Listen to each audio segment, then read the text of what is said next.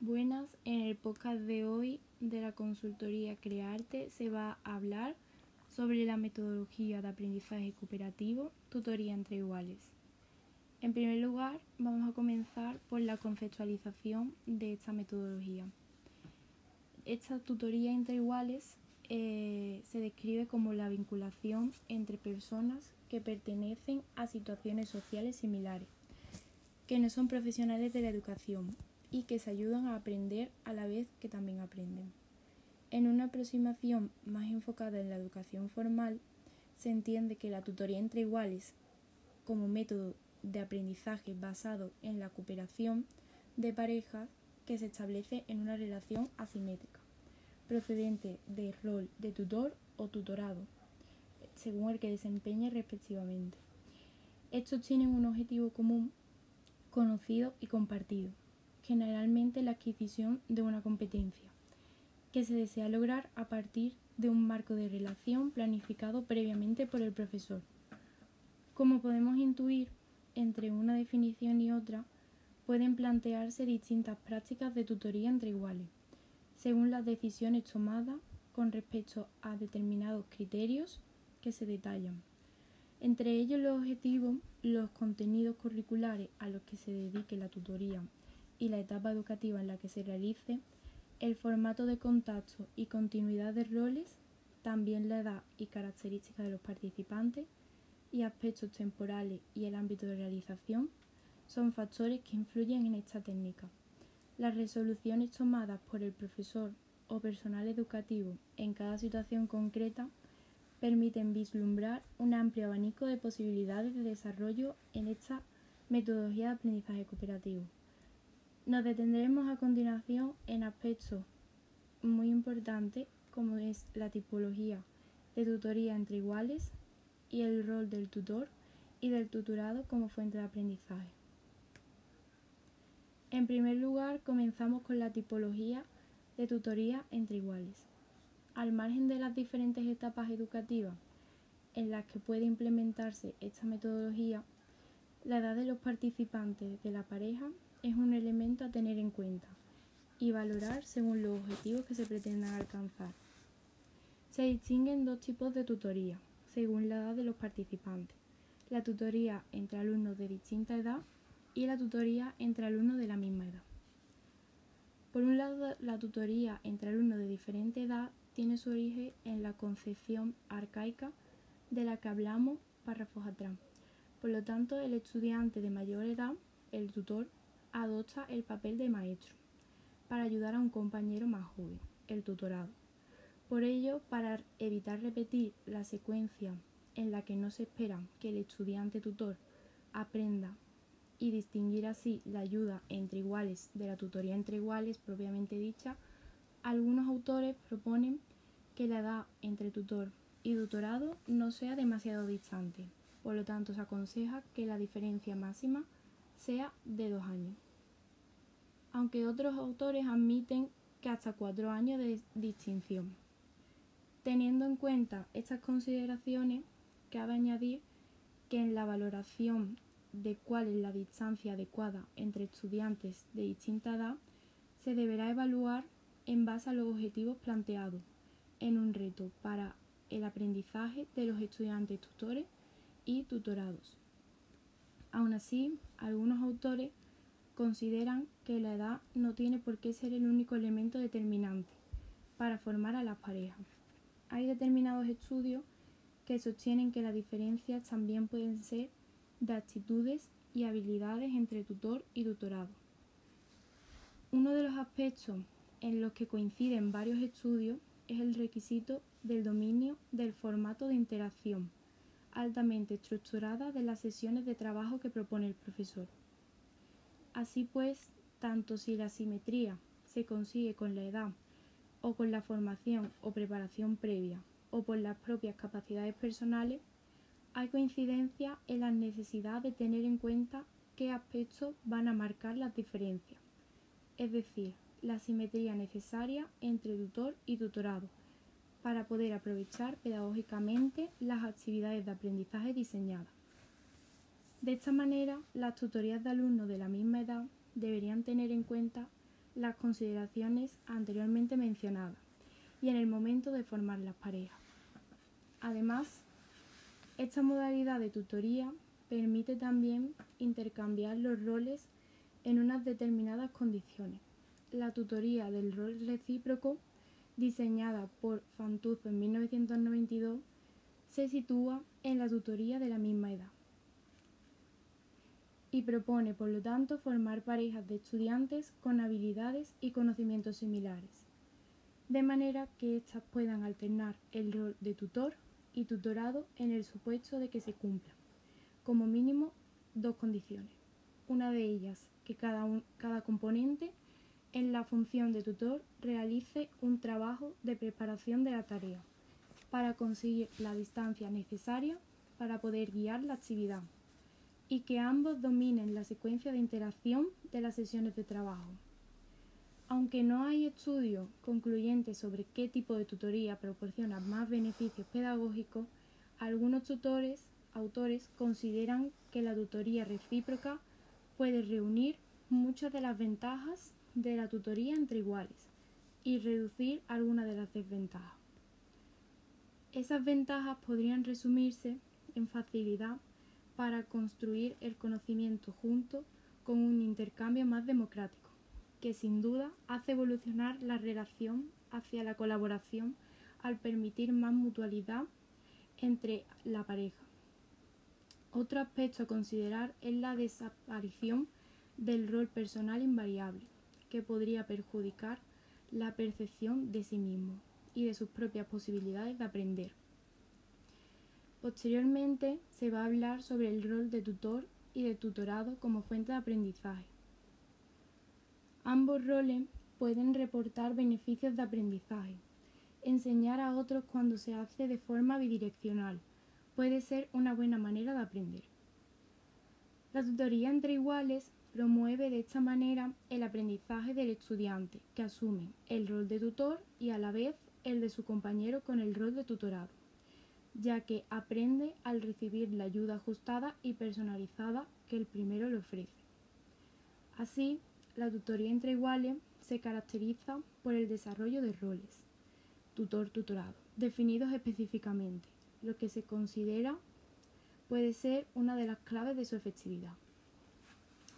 El tutor aprende por dos razones fundamentales, porque en la actividad de explicación el tutor se compromete a construir reflexivamente el conocimiento y porque ha de ser capaz de interrogar sobre el conocimiento, ideas, relaciones o principios, lo cual exige un elevado nivel de reflexión sobre el material para poder plantear buenas preguntas al alumno, en este caso el tutorado. Se trata pues de enseñar a los tutores a formular buenas preguntas y a responderla de manera profunda para evitar caer en la manera de transmisión de información. Ejercer el rol de tutor, además, mejora la implicación, la responsabilidad y la autoestima, así como las habilidades sociales, comunicativas y de ayuda.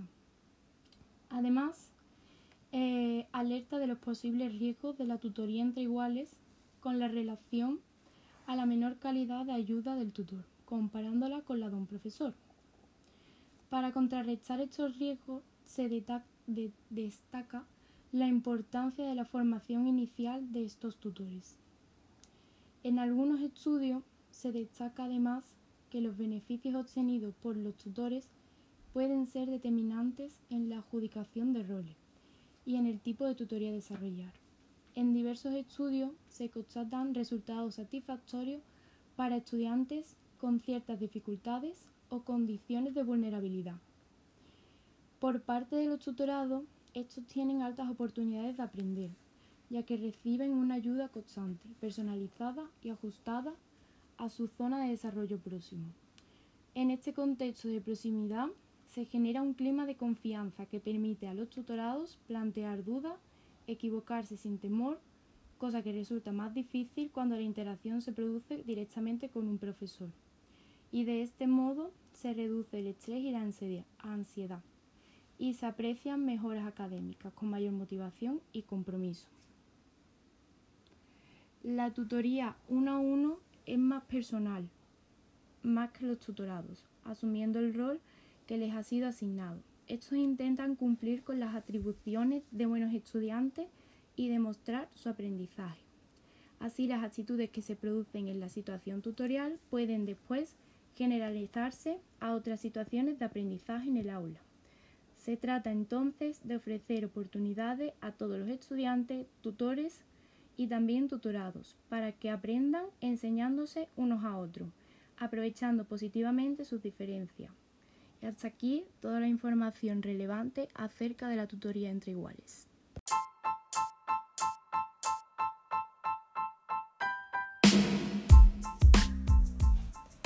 Buenas, de parte del equipo de la consultoría Crearte. A continuación, en este podcast se va a abordar información sobre eh, el portafolios. Este es un instrumento de evaluación que se está trabajando en el módulo formativo online número 8, concretamente el módulo de los instrumentos de evaluación. en este módulo en este podcast se va a abordar uno de los contenidos de, dicho módulo, concretamente el portafolios y se va a hablar sobre el portafolios electrónico. Bien, eh, es importante que eh, los alumnos logren eh, expandir su experiencia a través de, los portafolios pero más allá de los materiales escritos e incursiones en el empleo de materiales y equipos audiovisual y multimedia. Bien, eh, esto ha generado que los llamados portafolios electrónicos o digitales creen eh, una información, o sea, se almacene una información digitalmente en el disco duro del ordenador, tablet o unidad en la que se realice este instrumento. Bueno, pues eh, de tal manera, la información no solo será más accesible y atractiva, sino que el profesional y los alumnos podrán aprovechar el potencial de las nuevas tecnologías de la información y la comunicación. Una gran ventaja del portafolio electrónico es que se puede en él adicionar tanto imágenes como fotografías, vídeos, sonido y música, entre otros recursos. Por otro lado, para los alumnos esto les ofrece la oportunidad de poder aprender y formarse en eh, habilidades informática, artística y electrónica.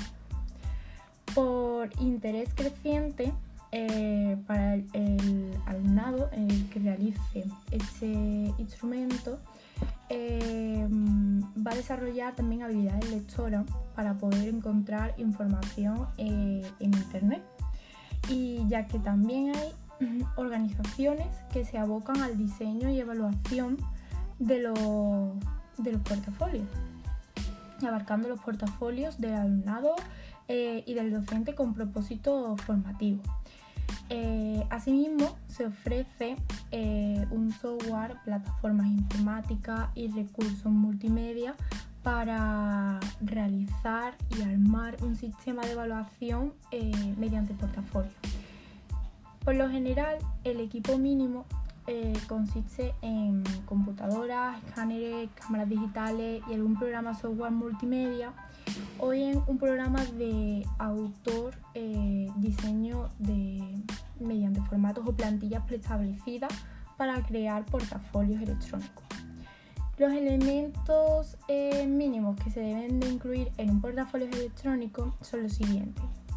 En primer lugar, comenzamos con un título o una identificación, eh, ya que se debe demostrar el nombre del, autor, el curso, eh, el profesional o profesor, el tema que se va a trabajar, el problema abordado en el y o el proyecto o problema abordado en el portafolio. Este puede incluir una fotografía o vídeo del propio alumno con la finalidad de reflejar su identidad o participación en el asunto central desarrollado en el portafolio. Es importante también incluir eh, botones que permitan entrar a los diferentes apartados del menú. El espectador puede seleccionar la información y el orden en, el, en la que la quiera ver.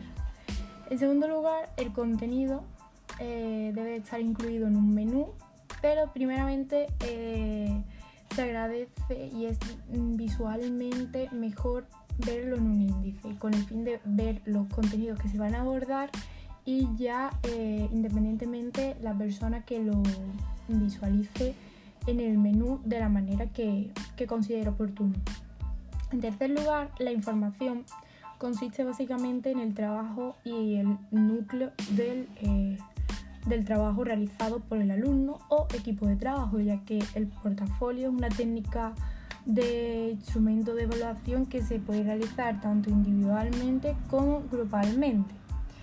Em, en fin, en el, en el punto 3, donde se encuentra la información, eh, algunos ejemplos serían por incluir composiciones escritas y ensayos que puede mm, mencionar directamente textos relacionados con el tema. Eh, se puede meter discursos orales a través de multimedia, ya que estamos hablando de un portafolio electrónico.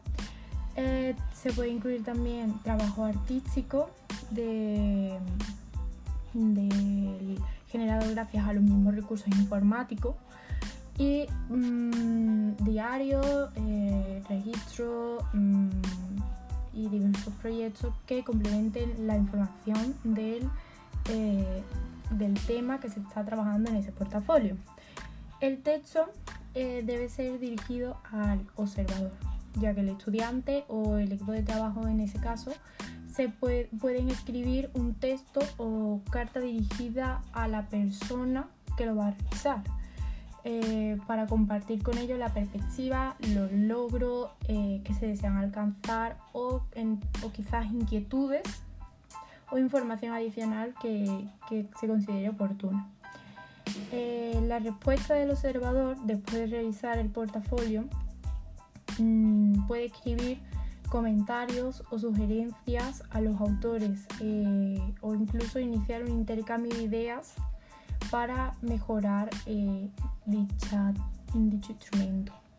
Estos pueden subirse a internet o quizás se puede mandar directamente por correo. Al ser un portafolio electrónico no supone eh, ningún problema a la hora de realizar la entrega ya que no se realiza de manera presencial y no se necesita estar eh, cara a cara ya que se cuenta con diversas aplicaciones para mandarlo a través de la vía online. Eh, bueno, en los portafolios electrónicos los alumnos aplican lo que han aprendido en base del manejo de la informática y, incluyendo tareas eh, en relación con el tema que se va a trabajar. Otro aspecto importante a mencionar es la cultura del portafolio y las estrategias para su diseño y empleo. La adopción de los portafolios eh, por parte del docente o del alumno como estrategia de evaluación requiere eh, para poder que sea efectiva y congruente que se produzca un cambio en la cultura de la evaluación. Em, la cultura del portafolio requiere y apoya a la vez una comunidad de aprendices que asuman la responsabilidad de demostrar lo que saben y lo que pueden hacer. De manera que para ello es importante, eh, sin tener en cuenta si es de carácter eh, electrónico o presencial. Esto se incluye eh, de manera de cultura del portafolio. Se requiere la colaboración, ya que esta es una práctica muy importante, los participantes deben de, revisar y plantear el trabajo. Eh, se debe de reflexionar sobre el trabajo eh, tanto a nivel individual y en caso de que sea grupal eh, realizar, realizarlo una replanteación a su conjunto. Los involucrados y responsables del proceso de evaluación pueden generar, comprender y emplear diferentes estándares eh, explícitos, apropiados y justos para juzgar la calidad de este propio trabajo. Y por último, los estudiantes y profesores eh, se sienten comprometidos con el fin de difundir y finalizar este, portafolio con idea de publicar y, mm, mostrar su desempeño. Eh, bueno, pues por lo mismo no es suficiente ni apropiado introducir el portafolio como una técnica más para evaluar a los alumnos. Eh, ya que no hay un replanteamiento de la filosofía y prácticas implícitas en la cultura tradicional de la evaluación educativa. Eh, como bien se, ha dicho, eh, la cultura se caracteriza por su orientación al control, su carácter unidireccional y su énfasis en la exploración de aprendizajes inertes y descontextualizados.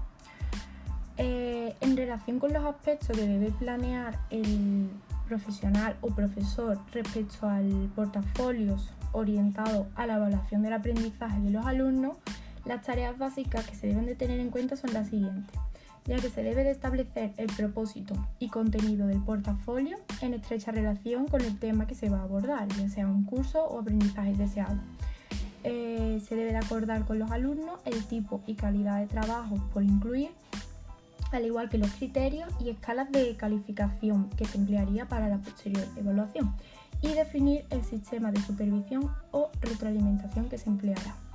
Eh, de modo que estos son mm, algunos aspectos que deben de tener en cuenta para llevar a cabo la, eh, el instrumento de evaluación de portafolio, al igual de que la variable edad y grado eh, el grado escolar o mm, ya, que he dicho que esto se puede aplicar a diferentes ámbitos, pero tanto la edad como el grado en el que se encuentre eh, la persona que vaya a realizar el portafolio son dos variables que determinan en gran medida su uso y propósito.